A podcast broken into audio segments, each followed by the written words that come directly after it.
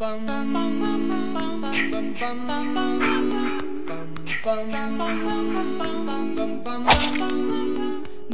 Sandman, bring me a Make him the cutest that I.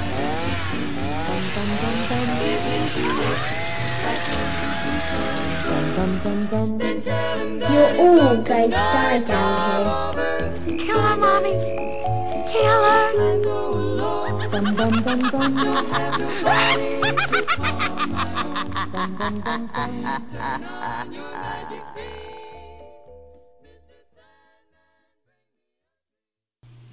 tal mis amigos? Aquí Mr. Nintendo Fanático nuevamente y en esta ocasión les doy la bienvenida al episodio número uno de la Cripta Video Club y sí, esto es algo nuevo, un nuevo proyecto que he estado planeando desde hace mucho tiempo eh, y pues nada, estamos aquí más o menos experimentando algo que yo de verdad que hacía tiempo quería hacer y estoy aquí acompañado de mi buen compañero, estamos aquí dentro de la cripta con Mr. Ariel Vidium. ¿Cómo está Ariel? Pues mano, aquí contento que al fin estamos dándole este eh, go a este proyecto que lleva ya varios, va- un buen tiempo que lo hemos tenido en mente en hacerlo. eh, proyecto que, que tú me comentaste cuando yo empecé eh, a grabar con ustedes a través de, de Sonido Fanboy y no se nos había dado este dado la oportunidad todavía hasta ahora que ya pues lo pudimos como quien dice concretar y estamos aquí este y, Estamos aquí, estamos aquí. Este, sí, mano, este, ya durante estos últimos años, si ustedes, ¿verdad? Los que nos han estado siguiendo eh, a través de lo que fue Sonido Fanboy y después seguimos con Galaxia Nintendo, pues ustedes han- se han dado cuenta que para los especiales de Halloween no tan solo hablamos de juegos de terror, sino que siempre me ha gustado incorporar lo de las películas. Eh, porque a mí me fascinan las películas de terror. Este, yo me crié en la época de los 80, donde desde pequeño estaba viendo películas de terror, pero más adelante vamos a, hablar, vamos a tocar ese, eso un poquito. Pero era algo que yo como que siempre tenía en mi mente como que, ah, man, no sé, me gustaría tener como que un, un programita, un podcast que fuera exclusivo de eso, de películas de terror. Eh, y pero siempre estuvo en mi cabeza y hacía los episodios aquí y allá y o sea, surgió la idea y hace no sé, ya cuando hace como cuánto va? como seis meses atrás fue como que dije, no, yo lo quiero hacer, lo quiero hacer y empecé a buscar ideas de cómo lo iba a llamar y etcétera, etcétera. So, terminé poniéndole la, la, la cripta Video Club porque los Video Club es algo bien icónico en nuestra nuestra juventud, ¿verdad? En que esa, hace- esa era la manera de nosotros ver películas cuando chamaquitos, o sea, ir a los videoclubs. Nosotros tuvimos la, la dicha de, de vivir esa época que aunque la aunque hoy día es buenísimo, o sea, hoy día yo quiero ver una película y simplemente voy a mi Xbox y la encuentro, boom. Y esa y esa ventaja es buenísima, tú sabes, es eh, buenísima, pero tenerle esa nostalgia de, de lo que era realmente ir un rato a un videoclub y, y ir poco a poco, mirar las carátulas, preguntar, mira, ya tuviste esta, este, ¿qué hay de nuevo? O sea, esa experiencia, pues, por eso quise ponerle la cripta videoclub, porque estas dos cosas que, que, que recuerdo mucho de, de mi juventud. So, así básicamente nació el nombre de, de lo que es la cripta videoclub y el concepto. Y siempre más o menos pensé en Vidium, porque desde que yo conocí a Vidium, Vidium y yo teníamos muchas cosas en común porque nos criamos en la misma época, básicamente, un año de diferencia. Y, y, y, en, y en, rea- en realidad los, sus gustos y los míos son bien parecidos también. Este, y pues, qué sé yo, no sé, dije, a, mí me encanta el género de- del terror y Vidium es la persona perfecta para yo hacer esto. Este, y, y aquí estamos, aquí estamos en el episodio número uno, así que este, si usted está escuchando esto, el día en que sale va a salir hoy, viernes 13, mi gente, viernes 13 de julio. Originalmente mi idea era que empezáramos en octubre para que fuera como el como nuestro podcast original y, y qué mejor octubre para, para hablar de películas de terror, pero al ser este el último viernes 13 del año, porque el próximo viernes 13 no, no se va a ver hasta septiembre del año que viene, brother. So yo dije, tengo que adelantar producción. Y logré sacar tiempo de aquí y de allá y logramos cuadrar entonces hablar de viernes 13, que qué mejor. Eh, pero por cuestión de trabajo y tiempo, pues nos vamos a centralizar este, en la primera película solamente Viernes 13, la primera donde comenzó todo. Este, sea, estamos hablando de, de casi 11, de 11 películas desde que salió la primera. So, sabemos que es un icono, la Viernes 13, todo el mundo sabe quién es Jason, todo el mundo, hasta los otros días está en mi trabajo y la viejita que trabaja conmigo me dice, yo cumplo año el viernes 13. Tú sabes que viernes 13 es sinónimo de Jason y todo el mundo sabe. Bueno, yo Y- me caso un viernes 13, así que... ¿Tú te, tú te casaste un viernes 13? Un viernes 13. Wow, ese detalle no lo sabía. así que imagínate. So, perfecto, más perfecto aún para nosotros hacer este episodio hoy de, eh, de, de Viernes 13. Así que, antes de darle comienzo al, al programa como tal, ya que este es nuestro primer episodio, queríamos este dar un poquito de nuestro background, dar nuestro poquito de, de qué, cuáles fueron nuestras influencias para que nosotros nos gustara este tema, ¿verdad? Porque a no a todo el mundo le gustan las películas de terror. O sea, mi, mi esposa las odia, ella no soporta las películas de terror. Ujú. Este, y hay muchísima gente que dice, yo pagar para que me asusten, eso no, no, no tiene sentido. O sea, yo pagar una película en el cine, 10, 12 pesos lo que cuesta hoy día, para asustarme y, y pasar susto, no, no, eso no vale la pena. Pero a nosotros nos gusta, o sea, a nosotros nos gusta esa cuestión y desde pequeño. Así que, cuéntame más o menos cuáles fueron ¿verdad? tu background en cuanto a esto. Bueno, esto yo lo, he- lo he dicho en varias ocasiones. Yo como tal empecé en, el cine, películas en general, por la madrina de, de mi otro hermano. Ella es como si fuera mi hermana. Ella fue la que me introdujo a todo lo que es la magia del cine, Star Wars, todas esas cosas. Y entre ellas están las películas de, terror, aunque ella dice eh, hoy en día, eh, al día de hoy ella dice que ella no ve películas de terror porque ella le da, le da miedito ella fue la que me introdujo a esto. O sea, yo empecé con lo que fue este El Exorcista, película que mi madre no ve este, ni para el cara. Esas eran Eh, las películas prohibidas para nosotros los, los- los niños de la época. Y no, y ma- y cuando, fíjate, cuando El Exorcista salió, para mami era prohibido porque ella estudiaba un colegio católico donde todos lo- lo- los maestros eran monjas y ellas le prohibieron ir a ver esa película. Ella se fue a verla y pasó una noche horrible porque ella, después de que vio la película, empezó a escuchar ruidos por todas partes y desde entonces ella juró que no iba a volver a ver más ninguna y desde entonces no la ha vuelto a ver. Pero yo empecé con El Exorcista, yo empecé con The Omen, que son entre mis películas favoritas de terror. Jaws, que sí, Jaws es una película de terror como tal, es un monster film, es lo que se conoce como monster film entre los géneros de, de, de terror. Eh, este que tú y yo estábamos hablando que sí también la de este American Werewolf in London también fue una Sí, esa fue la- la- por lo menos la primera que yo recuerdo haber visto en el cine. La primera vez que yo no la vi en el cine, pero la primera vez que yo la vi fue que le da la casualidad la madre de mi hermano la alquiló en video, porque el primer video que yo tuve acceso, el primer VHS, a cual yo tuve, yo nunca llegué a verlo, este, los Betamax, pero el primer VHS que yo tuve acceso fue uno que ella compró marca Panasonic, que eran aquellos videos eh, VHS que eran gigantescos y- que abrían por arriba. Eso, ah, ah, oh, sí, sí, sí que tenía. Tú le dabas el botoncito y salía la cassette por arriba. Claro, Exacto, claro. el claro. se- subía y te- tú lo sacabas de ahí. Pues esos fueron los primeros, el primer VCR al cual yo tuve acceso. Y olvídate que ella se volvió loca alquilando películas a todo lo que da. Y, y nosotros teníamos un videoclub aquí al lado que se llamaba este Sin Hogar. Y nos pasábamos metidos allí alquilando películas a todo lo que da. Por ahí es que Sí. empieza el amor mío al. al ¿Cómo se cine. llamaba el videoclub? Eh, Sin Hogar? Cine Hogar. O Cine Hogar. Este, yo, yo siempre digo, yo me puse a, a- he, he estado viendo y en Estados Unidos todos los videos se llaman, qué sé yo, este, tú sabes, Blockbuster Video, eh, Hollywood Video, uh, whatever Video. En Puerto Rico yo tengo el recuerdo de que todos tenían esa cuestión de que se llamaban video. Ok, por ejemplo, había uno que yo iba en el pueblo que el tipo le decían Turi, ese era como su apodo, y se llamaba Turi Video Club. Había otro en el pueblo de, Flor- de Florida, yo creo que se llamaba Florida Video Club. Este, todos eran como que tal cosa, Video Club. Sí, sí, tú eras video porque los que habían aquí por cerca de- del área de, Puerto Nuevo, pues estaba lo que era este Sin Hogar Video Club, estaba San Juan Video, este Casta Video, que fue el último que, que estuvo aquí, que cerró. Eh, eh, habían varios y todos eran videoclub. O sea.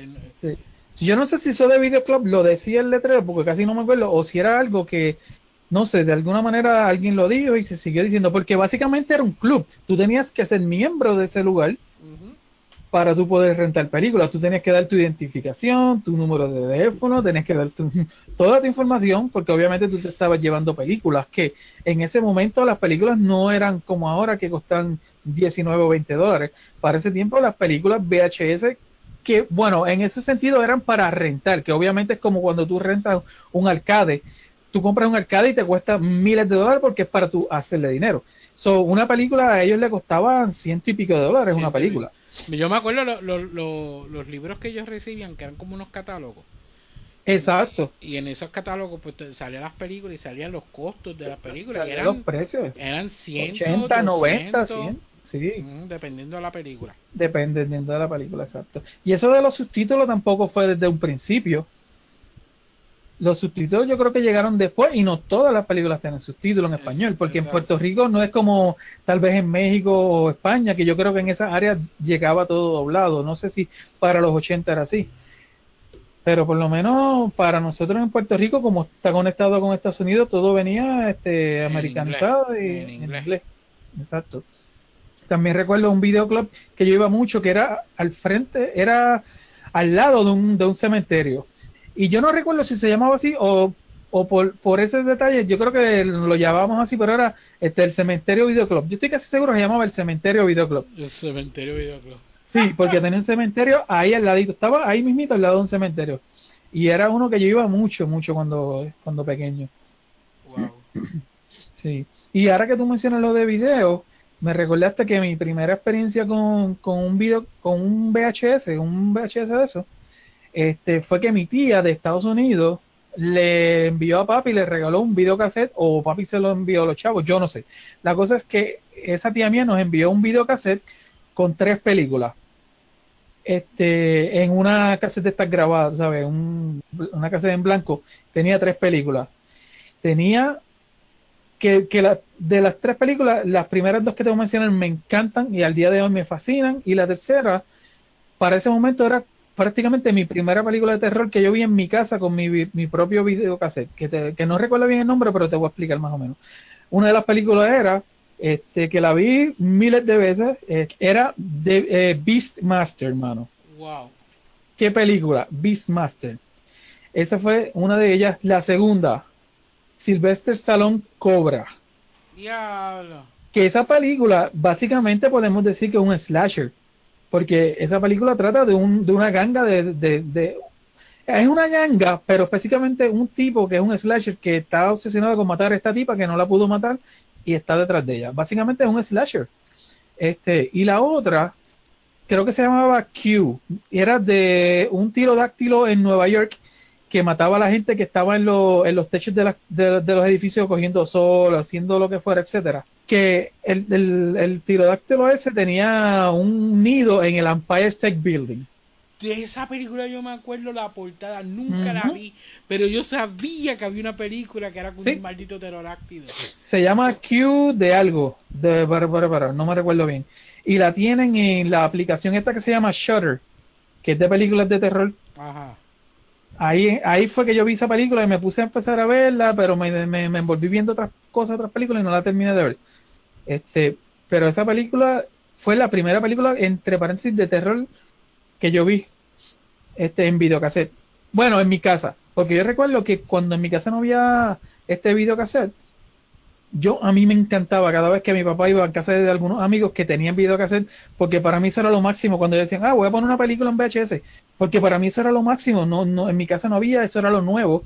Y recuerdo esta película de Chuck Norris, la del tipo que mata a toda su familia y después a él lo cogen y, y lo tratan de usar como una arma y después no hay quien lo, no hay quien lo tumbe.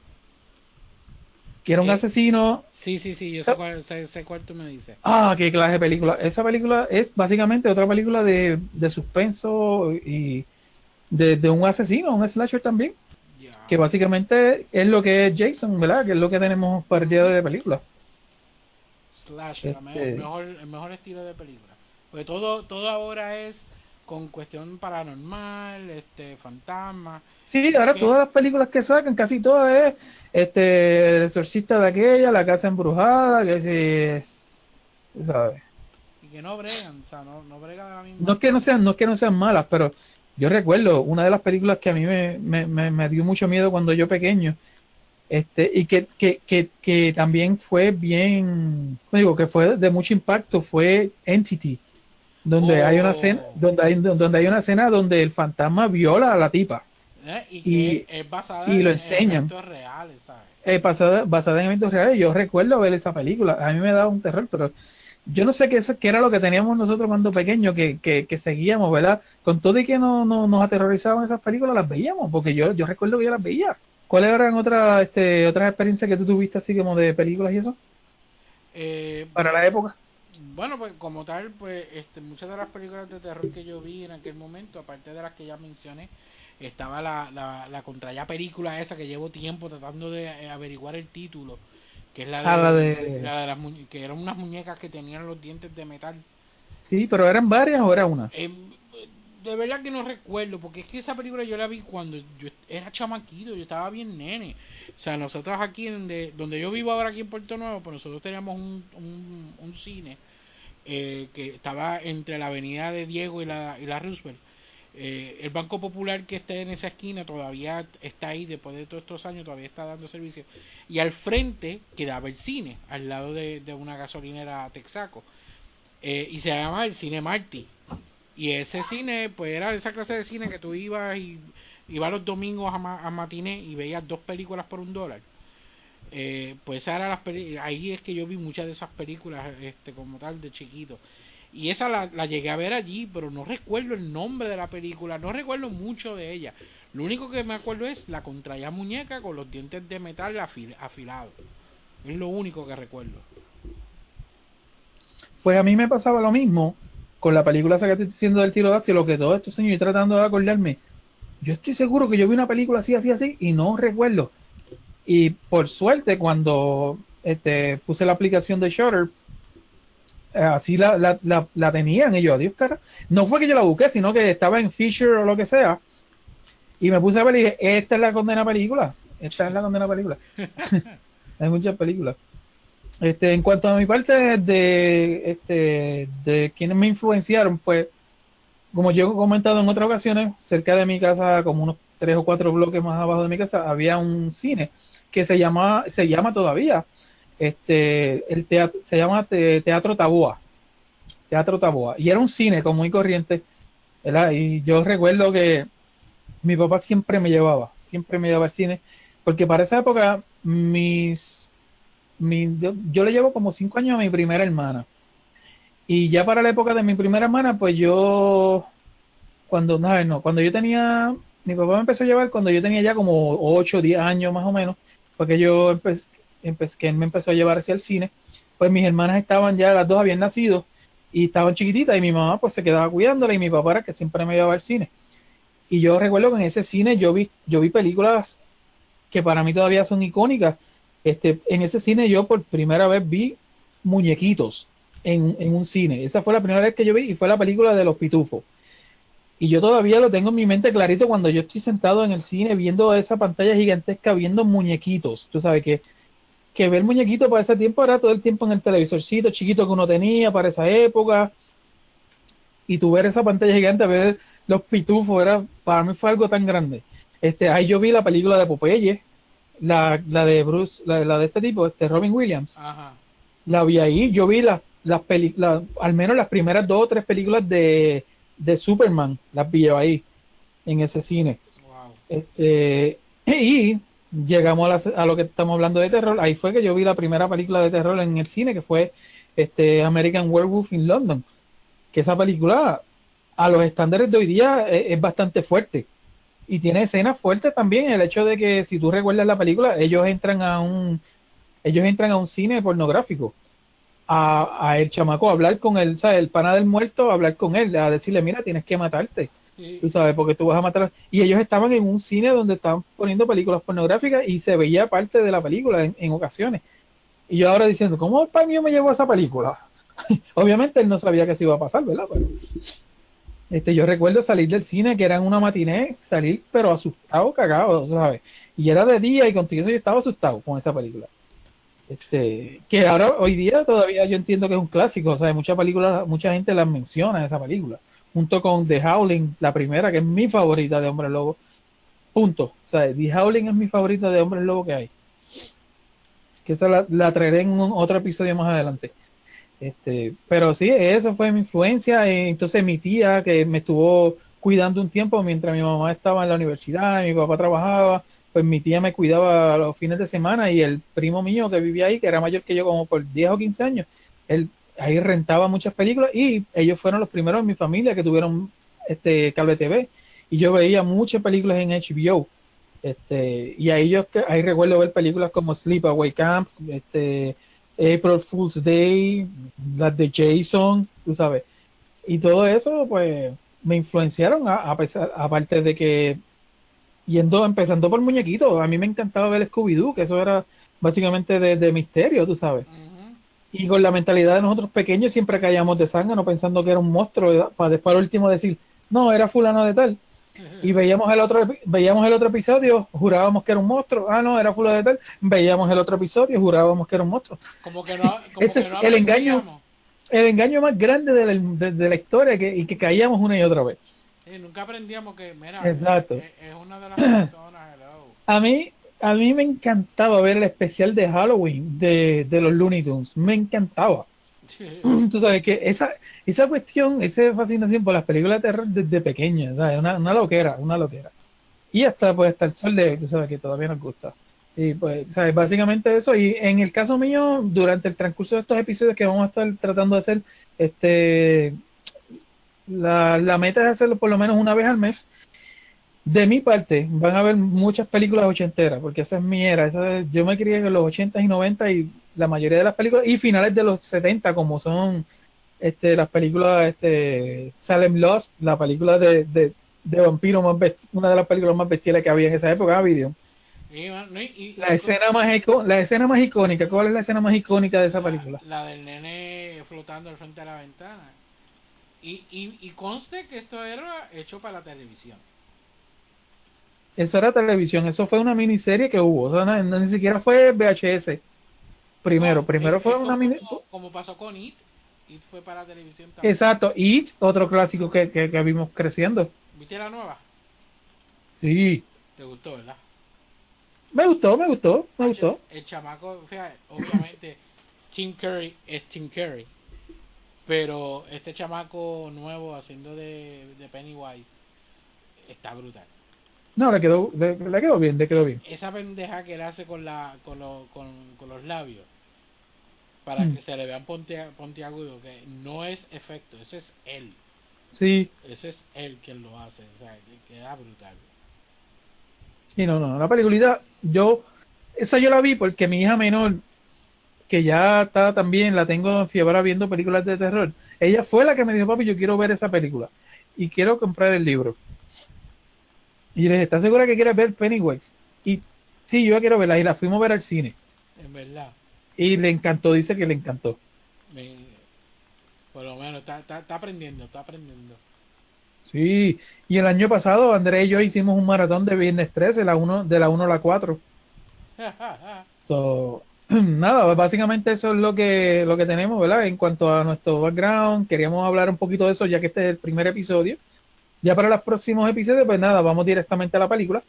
Este, y la idea más o menos es de tener dos películas, yo hablar de una y video trae, video trae una, video trae una y las discutimos así un rato. Este, es bien importante que sepan que todas las películas que nosotros vamos a traer van a ser con spoilers, ¿sabes? Ahí no va a ser de que no, que no voy a decir quién es el asesino, nos vamos a hablar todo. Así que lo mejor es que usted, cuando vea el título de la película en el, de la película que vamos a estar hablando, la vea primero o lo que sea, o la rente de alguna manera o como sea, y la vea. Si no le interesa escuchar spoiler nada, más que le interesa escucharnos a nosotros, pues bienvenido también. Pero vamos a dar spoiler, ¿sabes? Así que, nada, vamos entonces este, a la película. Bueno, pues vamos a comenzar, ¿verdad? Ahora sí vamos a hablar de la película como tal. Viernes 13.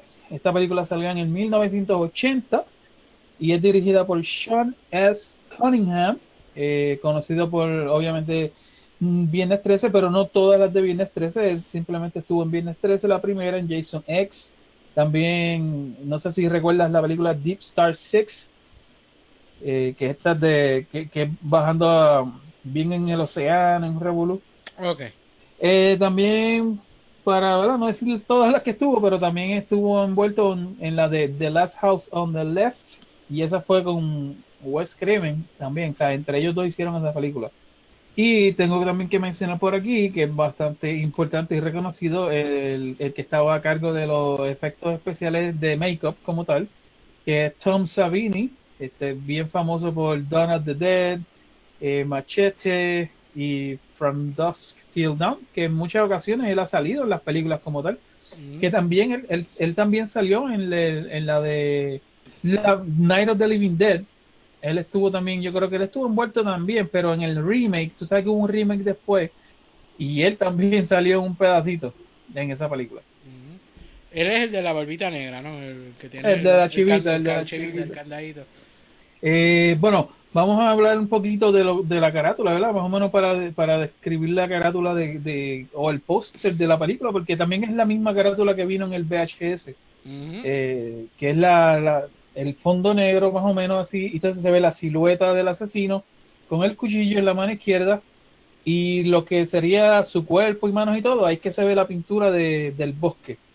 Este, que se ve el bosque, la luna llena, y se ve como una cabaña así bien metida entre árboles, y se ve el grupito de jóvenes que son los que están en, en, en la película. Ujú. Y que habíamos hablado de que esta, estas clases de posters que eran dibujados a mano en, en, en- durante la época de los 70, 80 eran icónicos, que, eh, o sea, que eran, eran imágenes que llamaban mucho más la atención, este, ya que los pósters de hoy en día lo más que hacen es presentar al actor en vez de presentar la película de por sí.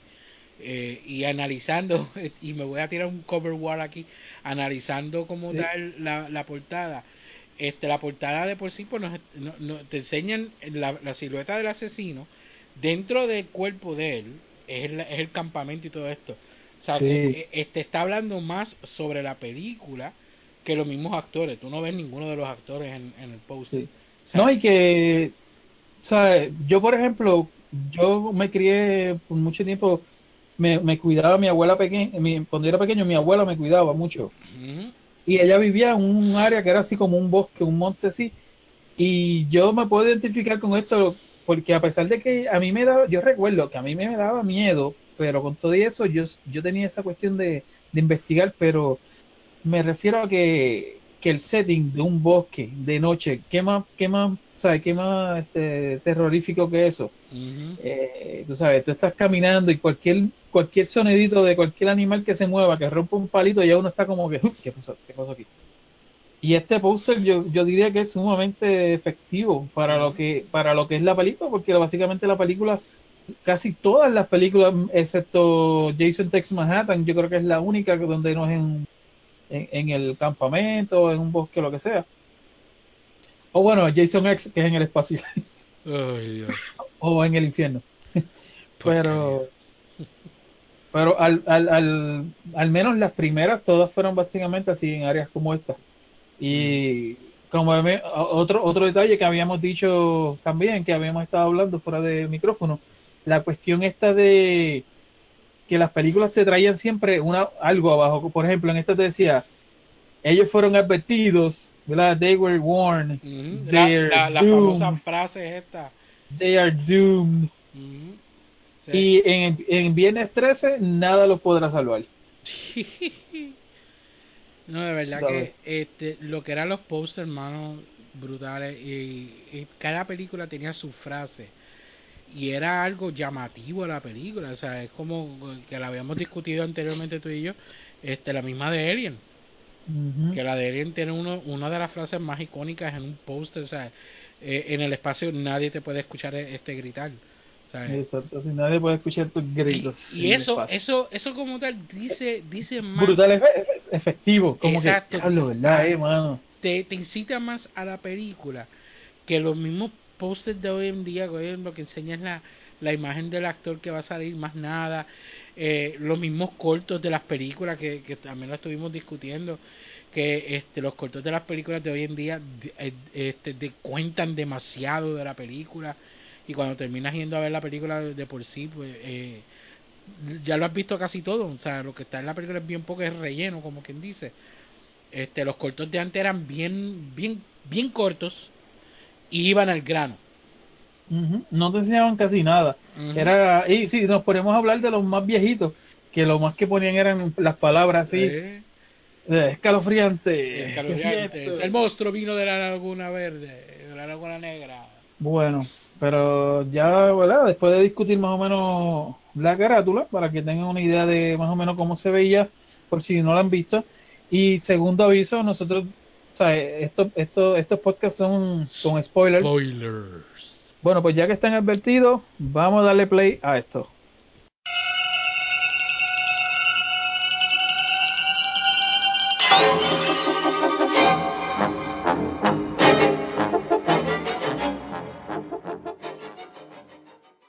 Bueno, la película como tal empieza con una eh, con un título bien bien nítido de la forma en que lo hicieron en esta película, donde nos están poniendo de por sí de que esto es un ride en lo que vamos a estar este viendo y nos están tirando de cantazo contra la pantalla porque vemos el título de Viernes 13, estas letras blancas venir en un zoom in, o sea, viene lejos. Tridimensionales, así, son Eh, bien tridimensionales, tú sabes. Exacto, y viene a las millas hacia la pantalla y cuando llega a la pantalla, rompe los cristales a todo lo que da.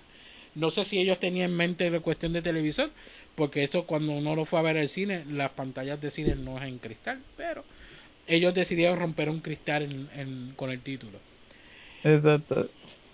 De por sí, pues la película, este como tal, lo que cuenta es de que eh, empieza con un, con el campamento, el campamento se llama Crystal Lake, este camp, y entonces está en este grupo de este líderes recreativos, que es como se le dice en español. Eh, Yo fui uno. Eh, yo llegué a trabajar en un campamento de verano. Oh, Eh, tú fuiste un counselor. un counselor, yo, llegué, yo sí llegué a ser un counselor De los líderes, uno de los líderes. un líder recreativo. Pues tenemos este, este chorro de líderes recreativos, este to- eh, pasándola bien, está de noche, los niños están acostados, enseñan a algunos niños durmiendo, que eso y lo otro. Y están estos los líderes recreativos pues pasando este chini. Hay dos de ellos que deciden salirse del grupito para hacer cositas a, este, aparte. La cuestión es que ellos terminan allá arribita y empiezan a hacer muchis muchis de todo lo que da. De momento pues aparece eh, esta, esta imagen de, una persona que los está velando, se mete y termina asesinándolo. Eh, y eso es la, la premisa de esta película, en donde toda persona que decida tener sexo fuera del matrimonio va a morir. Eh, sí, porque eh, eh, eso es el tema principal de estos slashers. Siempre, si tú pones casi todos los slashers tienen el mismo tema. Toda persona que se separa, que va a estar metiendo mano, va a terminar con la mano metida, así que con el cuchillo metido. Pues Ujú. vienen a sacar estos, eh, este, eh, estos muchachos, se van a hacer lo que van a hacer y terminan muertos. Eh, los matan rapidísimo y todo eso. Eh, pues obviamente pues matan a estas a estas dos personas y este asesinato de por sí no marca lo que es el principio de los asesinatos en este campamento sencillamente son entre los últimos eh, asesinatos entre muchos que hubieron que causaron que entonces cerraran el, campamento como tal de ahí entonces brincamos al, a- al 80 1980 con este esta muchacha que va con backpack este caminando eh, y entonces ella este termina en, en una especie de diner y entonces ella empieza a preguntarle cómo llegar a Crystal Lake y empieza a hablar con distintas personas.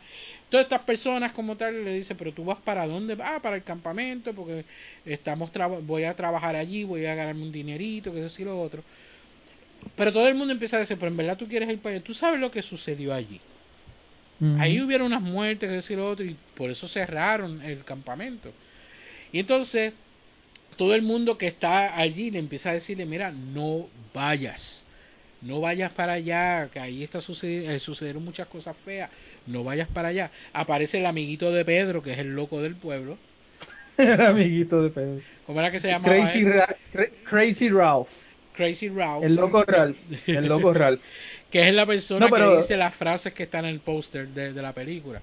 A mí lo que me da gracia de esa escena cuando ella entra, pero rápido que ella entra, que es el clásico, el clásico, todo el mundo está hablando, entra este, este, esta persona completamente forastero. extraña, extranjera, exacto, forastero, y pregunta lo que nadie debe preguntar, porque cuando ella preguntó eso, todo el mundo se quedó callado en una pieza, todo el mundo como que se miró. pasó, pasó exactamente lo mismo cuando, no sé si recuerdas la película de American Werewolf in London, que los dos chamacos entran entran a este Al pop. a este bar, a un, un bar, un pub, y estaban todos, pues más o menos lo más, más o menos tranquilo, hasta que uno de ellos ve una, como un dibujo de un lobo y pregunta, oye, ¿qué significa ese dibujo del lobo? Y ese, los grillos. Este, mira, se me, va- se me van para la poja de aquí, lárgase. La cuestión es que ella, ella entra, ella entra al, al diner y lo primero que dice, yo quiero papitas saladas. ¿Te acuerdas de eso? Muy saladas. Sí. Eso era Sprite, o de Seven Up. Tim, eh, Tim, Tim, Tim. Sprite. De Team. A ver. Tim era que hace ese anuncio. Este diablo, acabamos de decir lo viejo que estamos. Pero nada, pues la cuestión es que este viene este Crazy Ralph que empieza a decirle este ¿cuál era la frase de él? You're going to Camp Blood, ain't you? God damn it, Ralph, get out of here. Go on, get. Leave people alone. You'll never come back again. Oh, shut up, Ralph. It's got a death curse. He's a real prophet of doom, ain't he? No, Pues- va, ella le dice, él, eh, lo primero que le dice, tú vas para el campamento ese, porque yo no sé cómo él adivinó que ella iba para allá, o no sé si fue que lo escuchó mientras ella estaba ahí hablando, porque él, él, él- él- ellos se la encuentran al tipo afuera, cuando ella sale con el don que le va a dar el pon, que Exacto. le- que le- eh, él de momento sale de una puerta, yo no sé, y dice, tú vas para allá, no, no vayas, que esto que lo otro.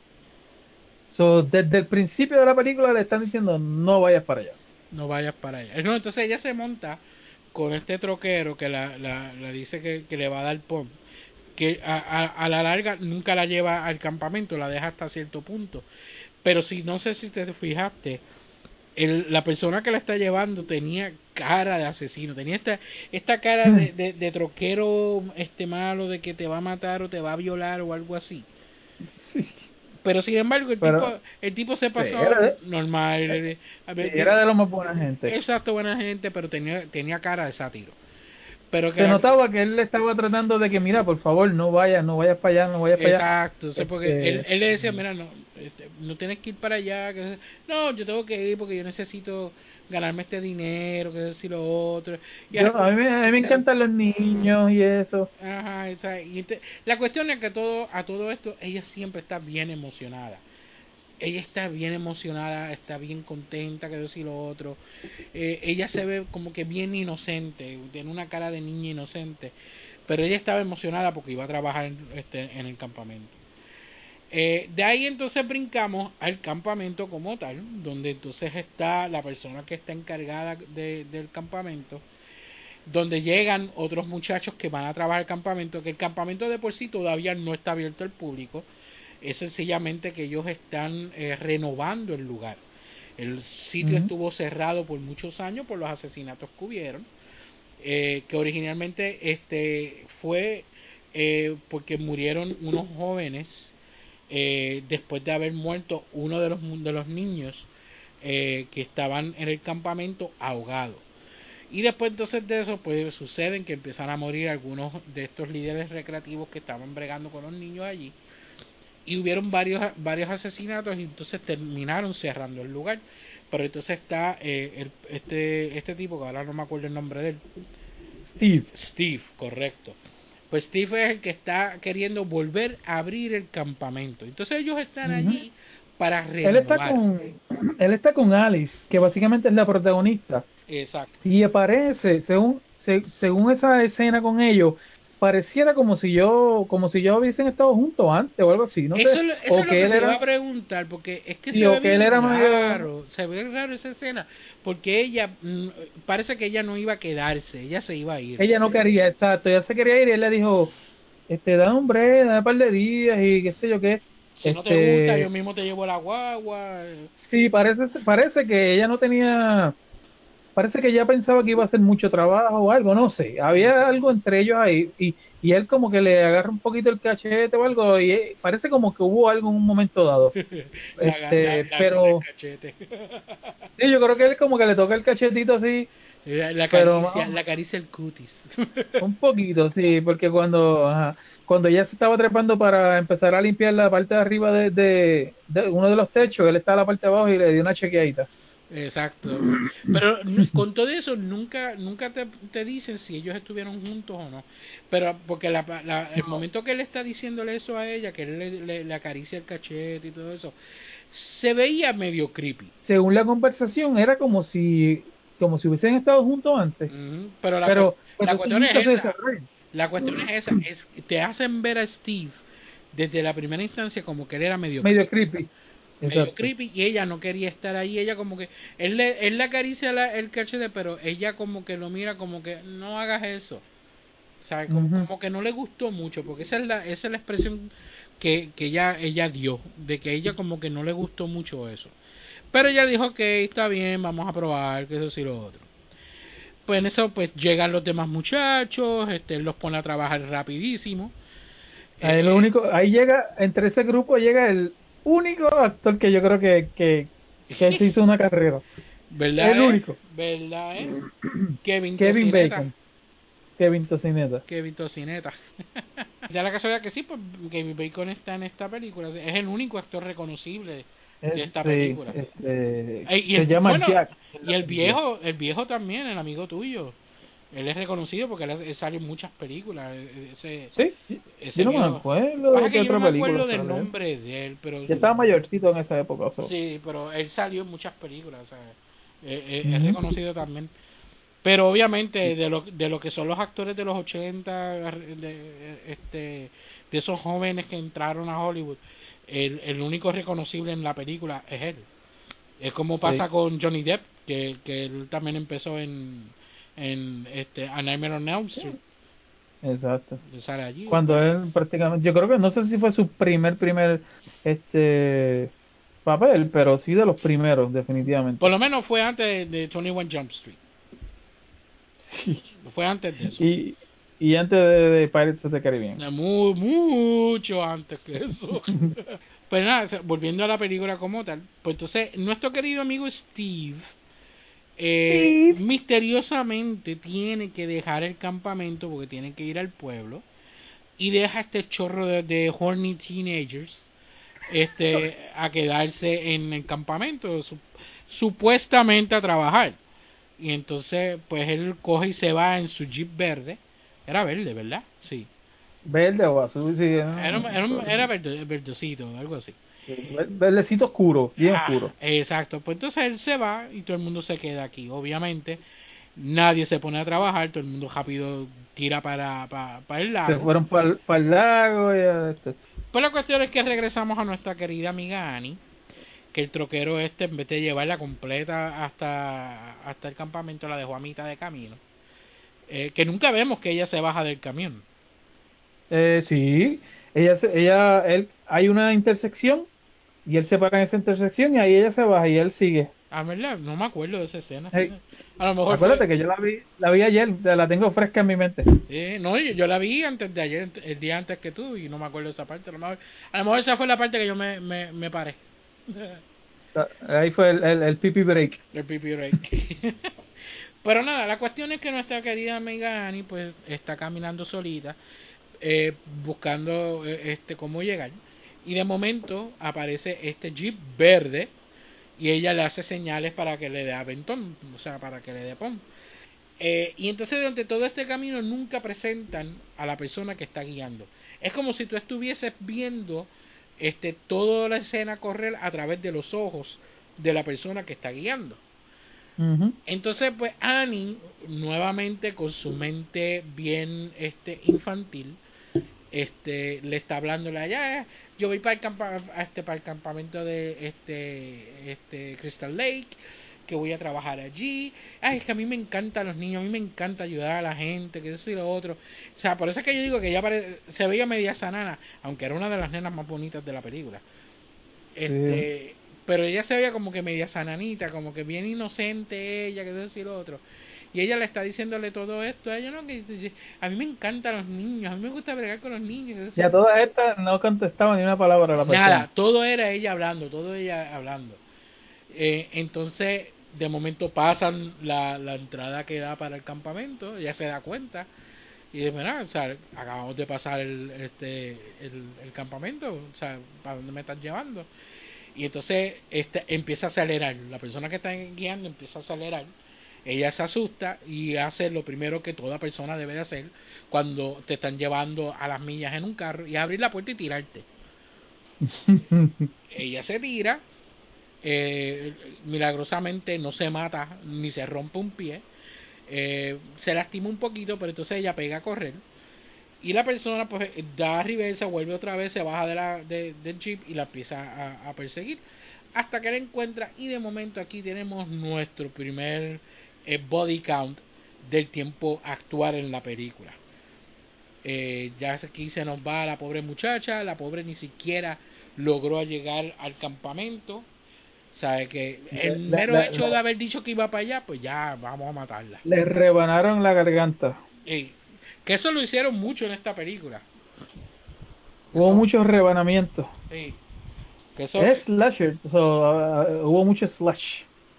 Eh, pues aquí se nos fue la, se nos fue Annie. Nunca llegamos a verla sin camisa, así que qué malo. Eh, entonces de aquí brincamos nuevamente al campamento, correcto.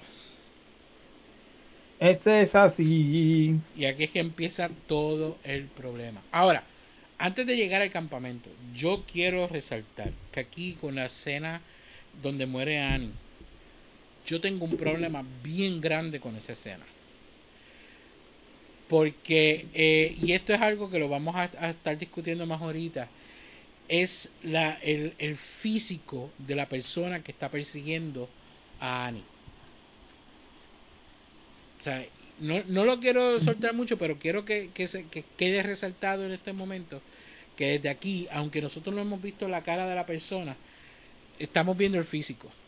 Y eso a mí me trae muchos problemas y lo vamos a decir más adelante. Pues nada, brincamos entonces a, a- nuevamente al campamento. Ahora brincamos al campamento y tiene una que otra escenita que no tiene mucho sentido, que es la de este ellos más o menos empiezan a, a- a poner las cosas en su lugar y viene esta chica que en la película se llama Brenda con la cuestión esta del campo de, de tiro este de flecha. La chamaca lo pone y ¿qué pasa? Que le tiran un flechazo y ahí uno brinca, uno dice, aquí fue la segunda muerte, ¿no? Era uno, el gracioso del grupo, porque tú sabes que siempre hay un, un gracioso en el grupo, siempre está la media putilla, vamos a ponerlo así, y más o menos estereotípicos de, de, de la juventud que hay casi todas las películas. Ujú. Pues ahí, ese, era, ese era el graciosín, este, porque lo vemos en otra escena con un, con las plumas estas de, de Las de indio, y- indio. haciendo como un indio. Este, Una escena estúpida Entonces- también, porque es la escena que llega el policía. Esta es la escena que llega el policía porque supuestamente habían dicho que, que el Crazy Ralph estaba por esa área por ahí y entonces él estaba chequeando y, y, y de paso dijo, eh, de paso, usted no tiene marihuana aquí, ¿verdad? Está todo tranquilo. Y él, no, no, nosotros estamos aquí trabajando tranquilo y no, no, no, chequeando que no haya marihuana por ahí. Como, como que se lo iban a decir. ¿Están Como que se le iban a decir. Exacto, yo le decía, ¿están seguros? Porque cuando están los jóvenes así solitos, lo que hacen es fumar, este, fumar marihuana y todo eso y tener relaciones. Eso es lo que usted. Pero no, no, no, nosotros venimos a trabajar.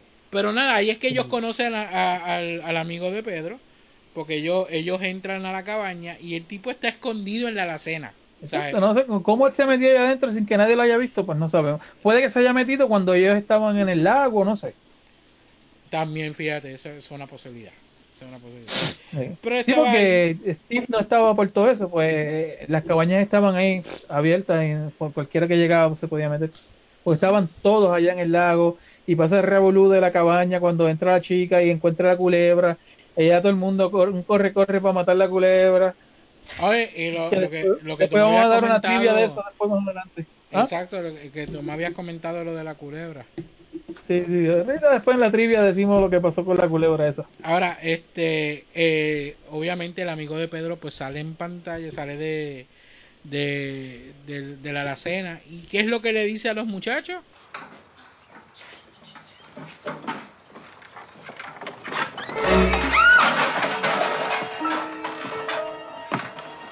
Messenger of God.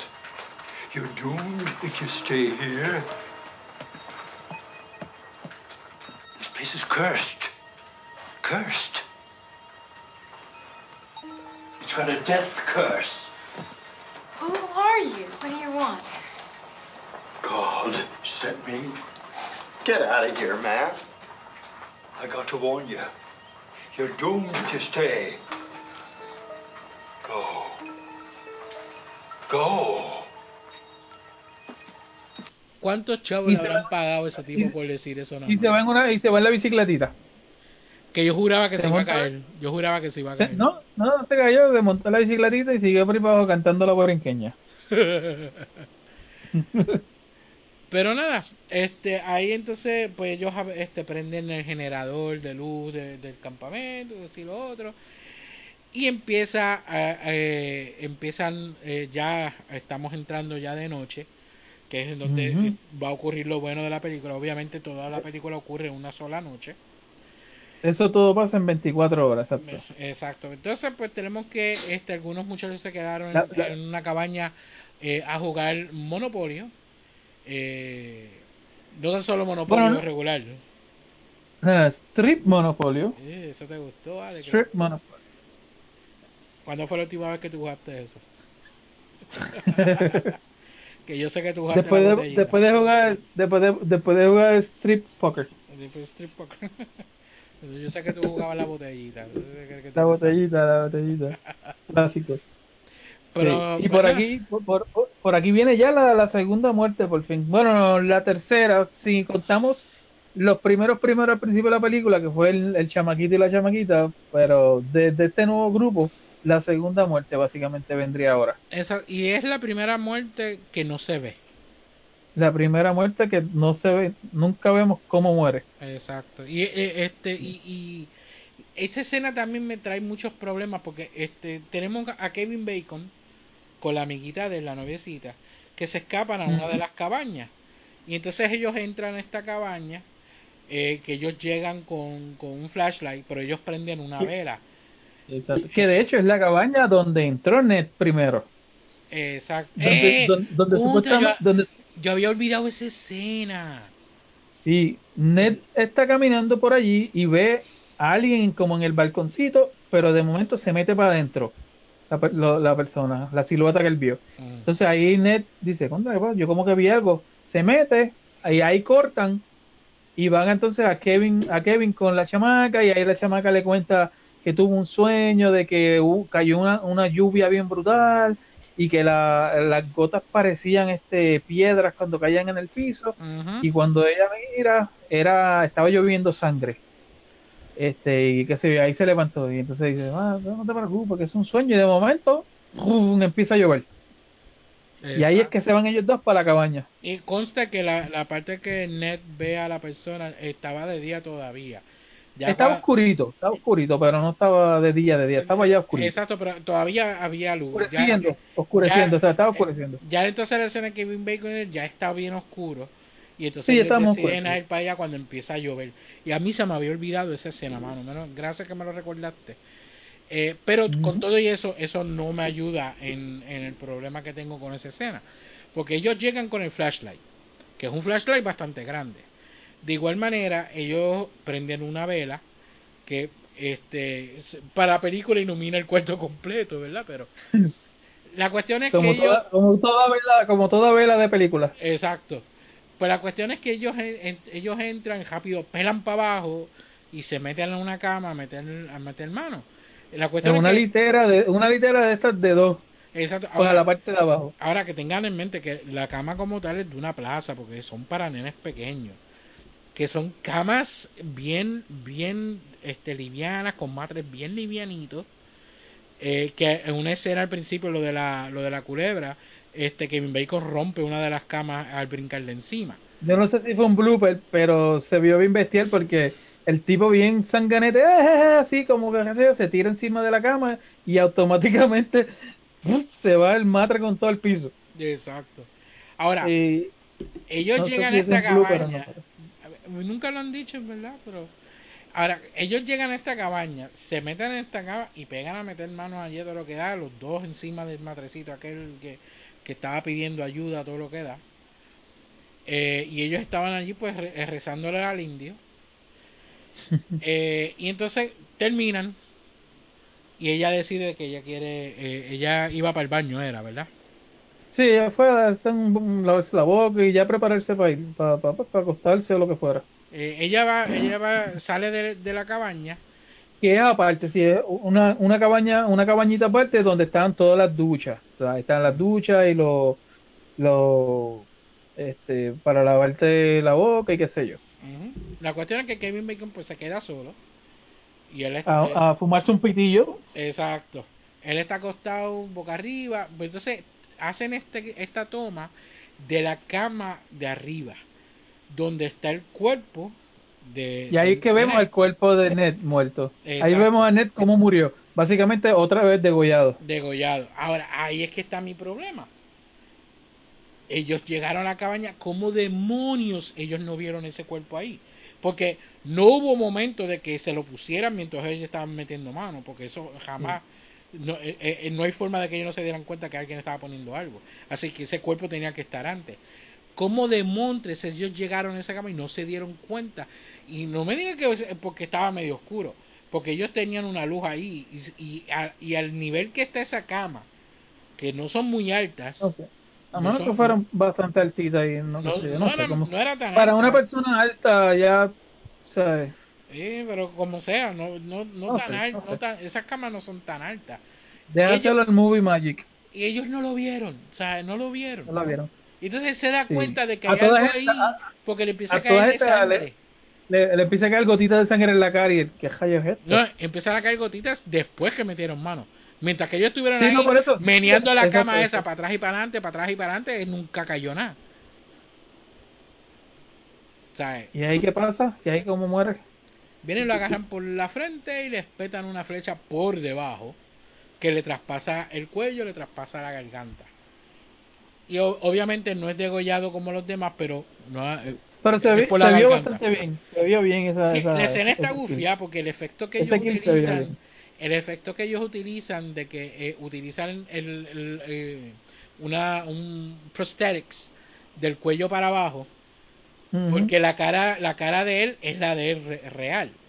Sí, es su cara. Aparentemente él tenía la cabeza hasta ahí y del cuello para abajo le, le añadieron lo, lo otro. Exacto. eh, y, ¿Cómo lo hicieron? Eh, eh, tienen que haberlo hecho aparte, completamente aparte en otro sitio alto donde él estuviera de pie, metía más que la cara y encima de eso ponían que, la... yo creo que él estaba medio medio sentado, medio acostado, algo así. Hay un No programa, hay un programa, Pero hay se un bien. Hay un documental que son de eh, las, las 100 mejores películas de terror o algo así. Y creo que en esa en ese documental yo vi cómo fue que ellos hicieron esa, esa escena. Oh, cool, cool. Porque el que la habla da la casualidad que es el, el de lo- los efectos especiales, el, de la, el del chivito negro. Oh, ¿Cómo, cómo Sí, se llama él? Tom. Exacto. Este, él, él es el que habla sobre esa escena. De cómo es que Tom hacen. Ah, ok, cool. Él, él es el que la habla.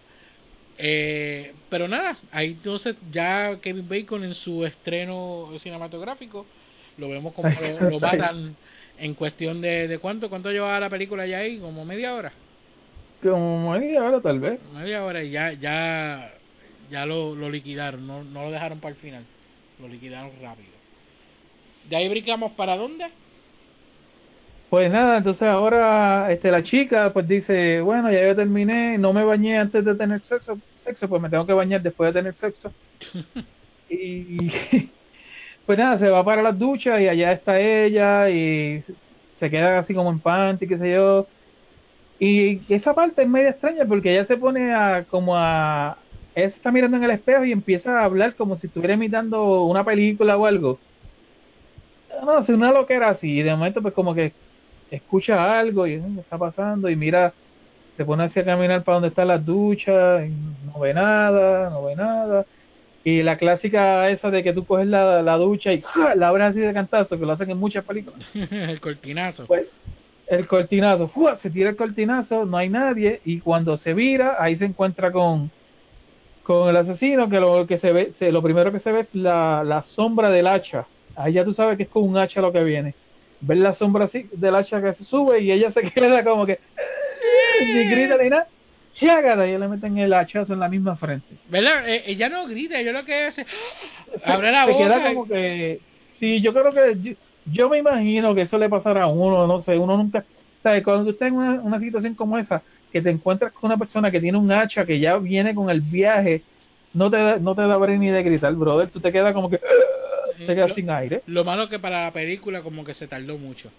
Al momento se de... quedó Eh, eh, pero eh, cuando se le ve el hacha espetado en la cara. se ve, o sea, es se ve brutal. cañón Es- ese efecto se vio brutal porque se ve se ve bien se ve bien el hacha metida como si estuviera metida en la frente a mi, hasta mitad de hacha una a cosa mitad de hacha, diablo. se vio muy bien eso Pero la sacaron rápido. Ahí, ah, va, pam, ya. ¿Y para qué nosotros vemos películas de slasher? Para ver las muertes, ¿no? Suena mórbido, pero sabemos que es práctico y no es de verdad, pero es para ver los efectos. Por eso, eso es lo que me encanta de las películas de antes, ver los efectos.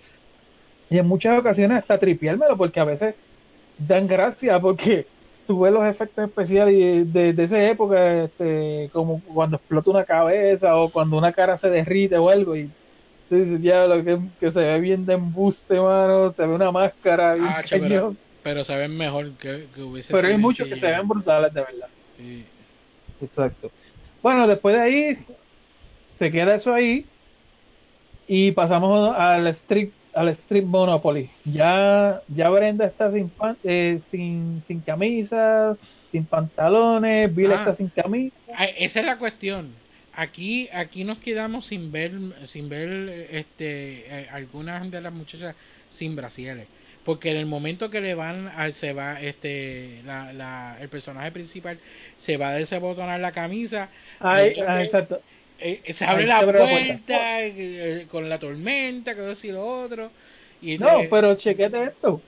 Chequete esto. Cuando eso pasa, Brenda dice, "Ah, diantre, a mí se me olvidó cerrar este cerrar la ventana." de la cabaña. y viene de la cabaña y la mira y dice, cuando se estaba poniendo la cosa mejor.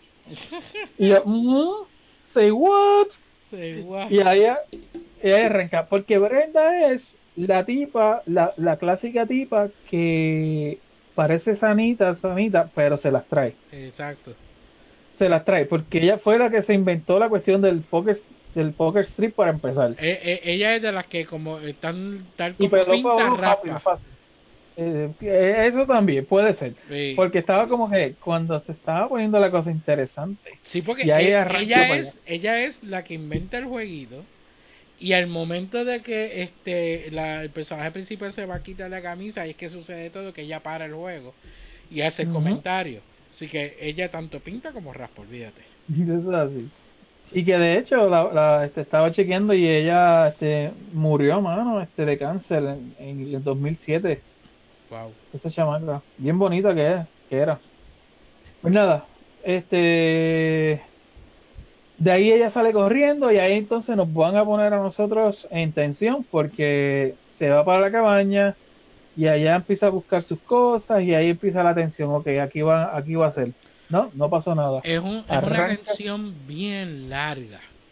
Es un poquito larga porque de ahí va a la Larga. cabaña, ahí nos tienen en la atención, obviamente ya se habían llevado el cuerpo de la chamaca, no había nada, ella Ah. ve como que una de las... No, la- recuerda que todo todo empieza todo empieza de que ella ella se va pero entonces termina en, en el baño donde mataron la otra que ella fue a lavarse la boca a decir lo otro entonces ella Exacto. sentía que la estaban mirando pero no pasó nada Y entonces esa, esa, esa parte de tensión es bastante larguita y entonces ella se va, llega a la cabaña, eh, se- Exacto. Se, prepara para ir para la cama, empieza a leer Allá prende una libro. vela, se pone esto. Empe- empieza a leer sí. el libro y entonces después empieza a escuchar la voz de alguien pidiendo ayuda.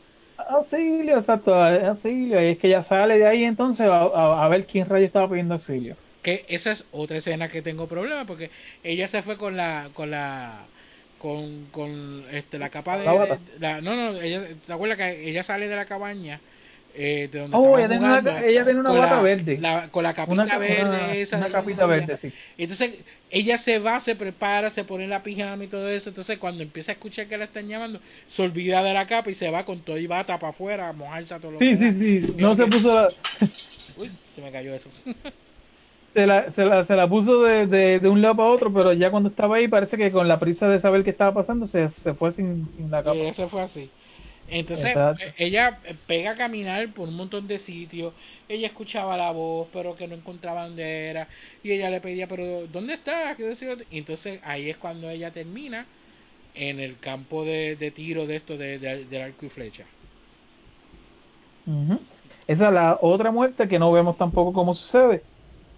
Porque simplemente se ve una, una toma de lejos como si fuera la cámara de dentro, como si la cámara estuviera dentro de una cabaña, porque tú ves la ventana, se ve ella a lo lejos, el grito y ahí se ahí pum, ahí cambia la sea, cámara. Lo que hacen es que ella llega al, al, al fire- firing range ese, le prende las luces, o sea, como las luces estas que utilizan para, para, para las canchas de baloncesto y todo eso.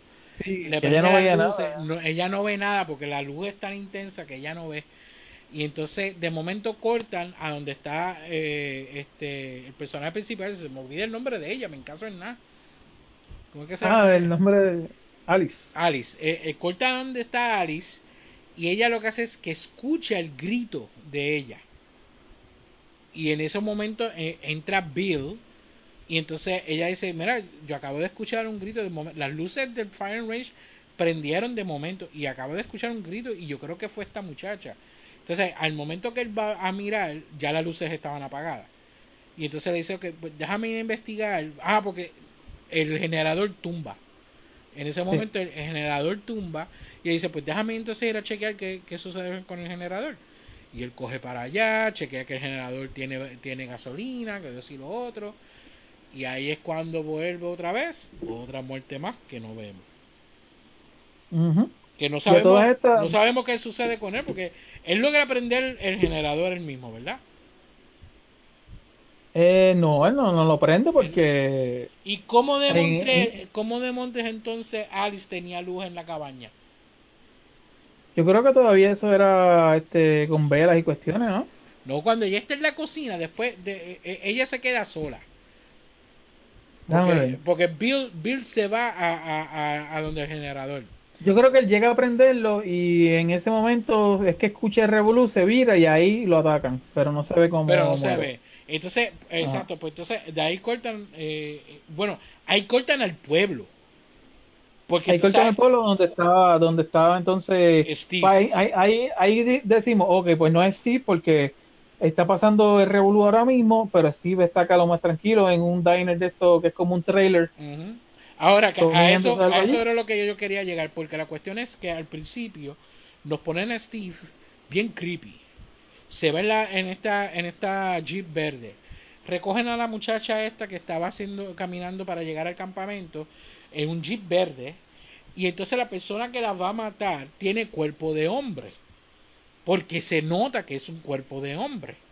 Especialmente la escena donde matan a Kevin Bacon, que le agarran la, ma- la, la cabeza con la mano, porque que eso es otra cosa, esas camas son tan chiquitas. Y entonces está una persona debajo de la cama, porque él está acostado, y entonces la mano sale por el lado de la cama, le agarra la Lo agarra, frente por la, lo agarra por la frente y, y le peta, le peta la flecha. Pero entonces esa mano que tú ves se ve que es una mano de un hombre. se nota que es una mano de hombre. Se Pues a todo, bien es- a todo esto, pues la persona que no conozca la historia, pues puede entender, puede haber creído de que Steve era la persona que estaba causando todo esto. Pero entonces te cortan a que él está en el diner comiendo. Y entonces ahí él decide irse. Entonces él empieza, él se va, pero entonces el jeep de él se queda a mitad de camino y entonces llega eh, uno de los policías del pueblo y le da pom hasta la entrada del campamento. Que entonces él llega y tú lo ves que él va caminando y cuando está llegando ya al campamento de por sí, alguien le prende una luz un- o un flashlight en la cara. Sí, era como una linterna o algo. ¡Pum! Y él, Exacto. eh, ¿qué pasó? ¿Qué pasó? Eh, eh, y entonces, él, exacto, él hace ese gesto de que, ah, espérate, que, o sea, ¿quién está ahí? ¿Quién es el que me está de esto? Y después ve Y a lo- la y persona. recon- reconoció a la persona, él la Exacto, reconoció. él reconoce a la persona porque él le- se refiere como que tú, que si esto, si lo otro, algo así. Y él lo reconoce, pero entonces ahí este se ve, eh, eh, a él le, le espeta un cuchillo, eh, Sí, tampoco se ve como es, él simplemente hace el, el agua así de que, de que le espetaron algo en la barriga, pero nunca se ve cuchillo, nunca se ve machete, nada. lo que se ve es el cuerpo de la persona de espalda como que cayéndole encima, espetándole algo, pero tú no ves exactamente qué es lo que le hace. Es- es- Eso es lo que se ve. Y entonces, de ahí entonces volvemos a la cabaña donde está Alice sola. eh, que creo Sí. que ella se había quedado ah, pero, ah, dormida y le dio una pesadilla, se despertó. Y- Sí, ahora viene otra otra escena larguita donde ella se va a preparar un café con Eh, su santa calma. Qué largo fue eso. Ella se levanta para la cocina, entra a la cena, coge la tapa de café, prende a la estufa, le echa agua. Después tú la ves que ella está echando el café, le empieza a darle vuelta. O sea, a todo esto nada está pasando.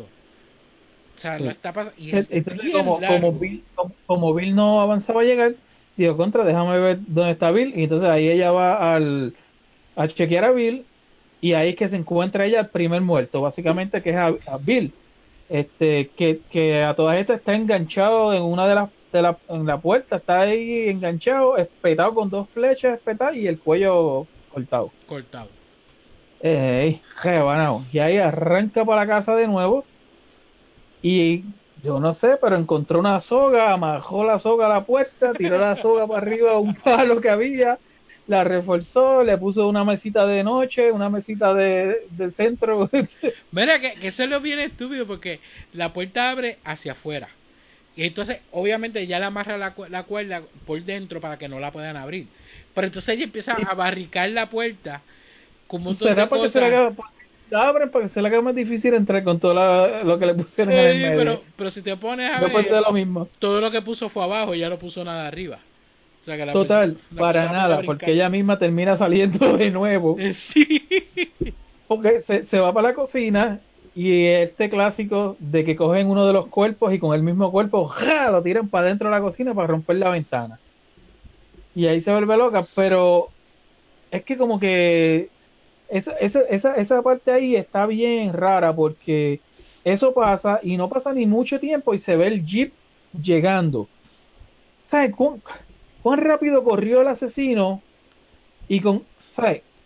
Tiró el cuerpo, salió, él tiró el cuerpo, salió corriendo, se Eh, montó en el jeep que, estaba, que hasta ahora no sabemos dónde demontre estaba ese jeep en todo esto, pues no se había visto, y, y hace una, una jugada de como que está llegando de afuera, y ella ve el jeep entrando y dice, oh, ahí llegó alguien, y ahí entonces arranca de nuevo a sacar todo el revolú de cosas que puso pa- para cerrar la puerta, Ah, porque ella se salir. cree, ella se cree que es Steve llegando. ella se cree que es Steve, exacto, porque es un jeep es idéntico, al de Steve. idéntico, idéntico.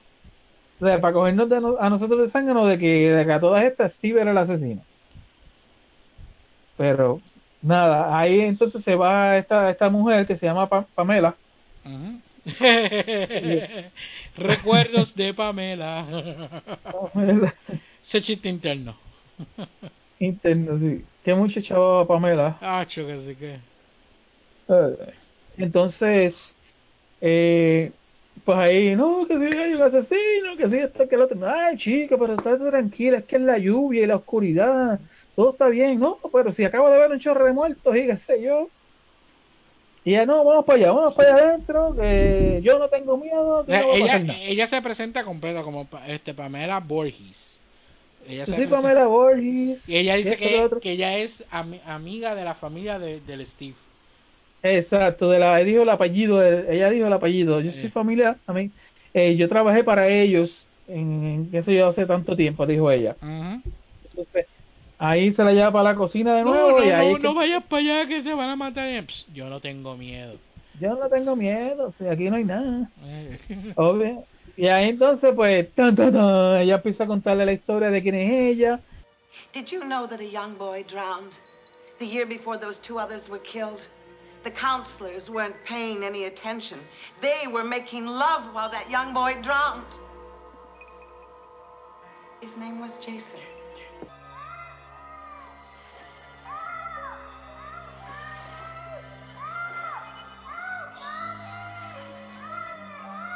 Jason. I am. You see, Jason was my son, and today is his birthday. Where's Mr. Christie? Oh, I couldn't let them open this place again. Could I? Not after what happened. Oh, my sweet, innocent Jason. My only child. Jason.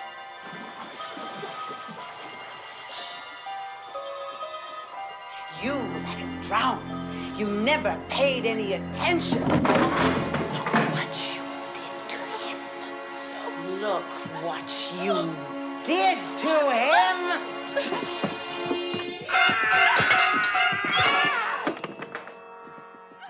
Y ahí entonces se forma el revolú que la tipa ya flip, ahí ahí flipió completamente. Y este, tú, por culpa tuya, mi hijo murió y qué sé yo qué. Y ahí empiezan a entrarse las galletas ellas dos. eh, eh, bueno, eh, ellas empiezan a tener un catfight. Porque eso era lo que parecía, un catfight. A mí lo que me daba gracia era que cuando yo vi el este el review de, del, del Video Game Nerd, él decía, después de tantas muertes elaboradas y tanta cosa, ella re- decide entrar la galleta limpia a la tipa. Que de hecho le dio, le dio bastante trabajo, a pesar de que ella se supone que fuera bien fuerte, Y ese es le dio un poco... Y, y al fin llegamos al, al reto que, este al otro punto del- del problema que yo tengo con esta película. Porque a todo esto durante toda la película estamos viendo que las personas que están asesinando físicamente es un hombre. Las manos que salen es tu nombre y entonces la ropa con la que lleva puesta es ropa Este de hombre, hombre que tú ves ahí, entonces, sin embargo, cuando ella llega, ella es de estatura mm, bajita, no es tan alta. no es tan Eh, alta ni tan robusta Eh, como se veía. Exacto. eh, entonces, eh, te- está vestida con, con este suéter. Y entonces, ella se, pe- se pone a pelear contra esta muchacha que apenas podía con ella. Como de Montres. Como de Montres ella iba a poder levantar los cuerpos eh, cuando cuando tú estás bregando un cuerpo muerto no es fácil levantarlo No, eso, el eso cuerpo muerto saco. exacto pesa más que cuando estaba vivo y entonces y más aún tirar uno por la ventana Hmm. ¿Cómo de montres esa doña le, levantó Tira- ese tú cuerpo tirar una y, y esa chamaca era alta. Y a todo esto nos estamos yendo bien, tú sabes bien. Chicos, es una película. Sí, no, exacto, pero, pero, pero, pero, nos gusta, nos gusta. Porque de eso se trata. y esa es la cuestión que obviamente cuando yo vi la película de niño, pues yo lo veía con, Con nuestros ojos de niño no, no pensamos en nada de eso. Y ahora pues yo lo veo con, lo- con los ojos de realidad, de que cómo es posible esto y, y es aquello. igualmente cuando este eh, eh, la muchacha sale de la cabaña que pega a correr para afuera que se encuentra el cuerpo de Steve Steve está dando del letrero de, de Steve lo amarraron de allá de un, de un palo, de un letrero, yo no sé de dónde. y, y- Y casualmente, cuando ella está corriendo. Guap. se, se, se, se guinda la mitad del cuerpo exacto, del tipo. cómo ella pudo treparlo allá arriba cómo demonios esa mujer lo pudo treparlo allá arriba No, y a Bill, que estaba en la puerta, claramente él tenía los pies más altos del piso porque ella abrió la puerta con él, si no los pies no hubiesen dejado que tú abriera la puerta. Ujú. Ella abrió la puerta estando él enganchado allá arriba y clavado de la pared, la con muerte dos flechas. La muerte de Kevin. Bacon. La muerte de Kevin Bacon. Eh, Eso para que ella pudiese traspasar esa flecha por la cama que saliera de la parte de abajo de la cama, Bueno, saliera la pero parte de arriba. esos matrecitos eran de papel casi. pero como sea, para que eso entrara por el cuello y saliera por la garganta, Sí, sí. tú tienes que que, tienes que zumbarlo con fuerza. O sea, y Sí, yo dudo que, que eh, eh, es más, hasta siendo un hombre iba a ser un poco incómodo poder sacar la fuerza para poder espetar esa, esa flecha de esa manera. Y más aún Ujú. con una sola mano. Y que tú estás en el piso y tienes la cama, o sea, tú no tienes mucha movilidad. O sea, y esos son los problemas que yo tengo con la película. Ahora que la, volví a ver. Ahora, ahora. de Cuando la veíamos cuando chamaquito, yo, No, no yo pensaba en en nada de eso. Yo, me estoy viviendo el momento. Exacto. Y ahí mordiéndome las uñas. Y con el correteo de, de Alice y ella. Este, pero nada, vamos a seguir hasta que pasa a la- a las bofetadas, salen de la casa, regresan de nuevo a la casa, se meten en la alacena, allá este la este la maíz de Jason llega y ahí tuvo el break porque ella logró meterle un sartenazo y la dejó a chocar. Y en vez de coger el machete que ella tenía porque en este momento ella tenía un machete no, no cogió el machete la dejó allí tirar y se fue para el lago. Le, le metió el, el sartenazo de PUBG. Eh, y después- y allí se queda en el lago sentada en la orilla allí llorando y de momento que viene viene la vieja esta y ahí se dan a las galletas de nuevo hasta que llega entonces el corte final en cámara lenta la Cámara en slow Cámara- motion. ella cogió el machete de ella porque en el revolú de la pelea pues ella la tipa suelta el machete verdad suelta el machete porque ella le da con, el, con uno de los remos de, la, de una canoa etcétera. Y ahí logra coger el machete la tipa vira y le tumba la cabeza. Decapita. decapita. Y ahí ya se fue a usted el, el asesino de, de, de Viernes 13 Y entonces, este, obviamente, pues ahí cortamos a lo que pudo haber sido la mejor, el mejor final. el, me- el mejor ending de el toda la mejor serie ending de, y, y de esta película, que es que ella pues se monta en la canoa, que en verdad nunca enseñan el por qué ella se monta la- en la canoa, ¿verdad?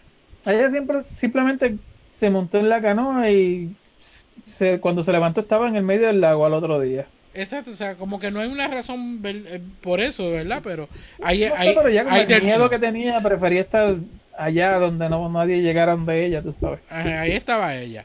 Y entonces llegan dos policías, este, que me imagino que fueron para allá porque vamos a investigar cómo está esta gente, porque nadie los llamó. Eh, y no bueno pero pero acuérdate que los policías llegan después que ella que después que ella tiene el sueño Exacto, sí, este, pero acuérdate que eh, eh, ellos llegan, la ven a ella, ella está en la, en la, en la, en, en la canoa, ella se despierta y ellos le están, le están gritando de lejos, pero ella no los oye. Entonces ella se despierta y de ahí de momento sale el cuerpo de, de Jason eh, como nene Ah, agua. ahí que tú ves que tiene la cabeza desfigurada y qué sé yo todo lleno de, de lama y de cuanta madre hay y entonces él viene y se la lleva este para dentro del río y entonces ese final hubiese quedado perfecto hasta ahí o sea que Y, terminara la hasta, película ahí este, hasta este día, ese final, aunque yo sé que viene, siempre brinco. Porque es que se ve brutal ese final. ¿sabes? Sí, no, eh, ahí- ellos debieron haber terminado la película ahí pero entonces la dañan con esta escena de que ella se despierta como que todo era una pesadilla en el hospital esa, esa escena de que ella se la llevan para dentro del agua y todo eso fue una pesadilla. Y entonces este ella despierta y le dice no, que te encontramos este en la, en la canoa ella pregunta por todo el mundo mira, todo el mundo murió que eso y lo otro y entonces ella pregunta y el niño y él, ¿qué niño? O sea, si él que me llevó para dentro del agua, que eso sí lo otro. No, no había nadie allí, tú eras la única que estaba. Y terminan con esta escena, eh, de- con, con este eh, eh, esta toma de la cara de ella, Sí, un close-up ahí de la cara de ella. close-up de ella con la cara de pendeja. Porque es verdad, de verdad que lo tiene, tiene una cara de pendeja. Donde Ahí. ella, ella Pues- dice, ah, pues, él está todavía ahí. O sea, ella eh, había dicho Jason, ella dijo Jason, Jason, el nene. No había nadie. Ah, pues él está todavía ahí. Y ahí se queda. Y ahí se acabó la película. y Ahí acaba. Y se, se vio tan estúpido ese, ese, ese final. Si hubiese, hubiesen quedado en la parte que a ella se la lleva en el por ir para abajo, nítido. Pero será. Sí. Pero ven acá, esa escena, ¿Termina así en la versión original de Viernes 13 o eso es parte del Director's Cut? Mm, No, yo tengo las versiones regulares y así que termina. Así es que termina. Ok, sí, no, no, por, Eh. eso, por eso pregunto, porque la, la, por lo menos la, la versión que yo vi, eh, después de tantos años, la versión que yo vi es, Sí, no, es la yo creo Director's que es el mismo, es el mismo, el mismo ending. Ok, ok, estamos, estamos bien ahí. Mm. Pero obviamente, o sea, eh, eh, termina bien, bien zángana. Ahora, o sea, después de tantos años no- eh, viendo tantas películas de terror, eh, en aquel momento, cuando esa película salió, cuando esa película se estrenó, en aquel momento esas clases de películas eran bien pocas lo que, lo que había. Eh, o las películas de terror que venían antes no eran gore, gory como esta. Eh, pero entonces viéndola hoy en día, tú te das cuenta como que diablo, que low budget era. O sea, era, era bien low budget. La historia no, no, no tiene tanto sentido. Eh, la, los diálogos son bien pocos en la película. Tiene bien poco diálogo. O sea, no está llena de historia como tal. Es sencillamente que hay alguien matándolos a ellos uno por uno. Eso es todo. Y entonces tú te sientes como que, diablo, mano, de verdad que esto, esto causó miedo en aquel momento. Y sí, o sea, como yo lo he dicho muchas veces, la mentalidad de la gente en aquella época era totalmente distinta a la mentalidad que nosotros tenemos ahora. O sea, el vivo ejemplo de Joss, que cuando Joss salió este para el cine causó tanto miedo a la gente que la gente no se atrevía a entrar a la playa. Hoy en día, eh, este, eh, tú ves una película de tiburones, pues otra película de tiburones. No causa la misma, la, la, la, la misma histeria que causaba eh, este Joss en aquel momento. Y eso pues, pasaba con estas películas de terror. Que obviamente hoy en día un nene, un nene de ahora la ve y lo que hace es que se echa a reír. Pero la cuestión es que eh, hoy en día la gran mayoría de las películas de terror se ha visto tanto en lo que es en lo paranormal que en verdad ya ya se ve cómico en vez de dar g- miedo. Todo Mm. todo todo es con un fantasma. Este lo, lo- la, la mayoría de las películas son jump scares. Tú no ves un body count como antes. Los slashers ya prácticamente no existen. Eh, pero entonces ahora hacer un slasher ahora es bien difícil. Sin embargo, el remake de Viernes 13, que salió en el 2009, es bien buena. Sí. Ese remake es bien buena y es un buen slasher. El remake que hicieron de Texas Chainsaw Massacre, que yo me quedé como Uh. que, wow.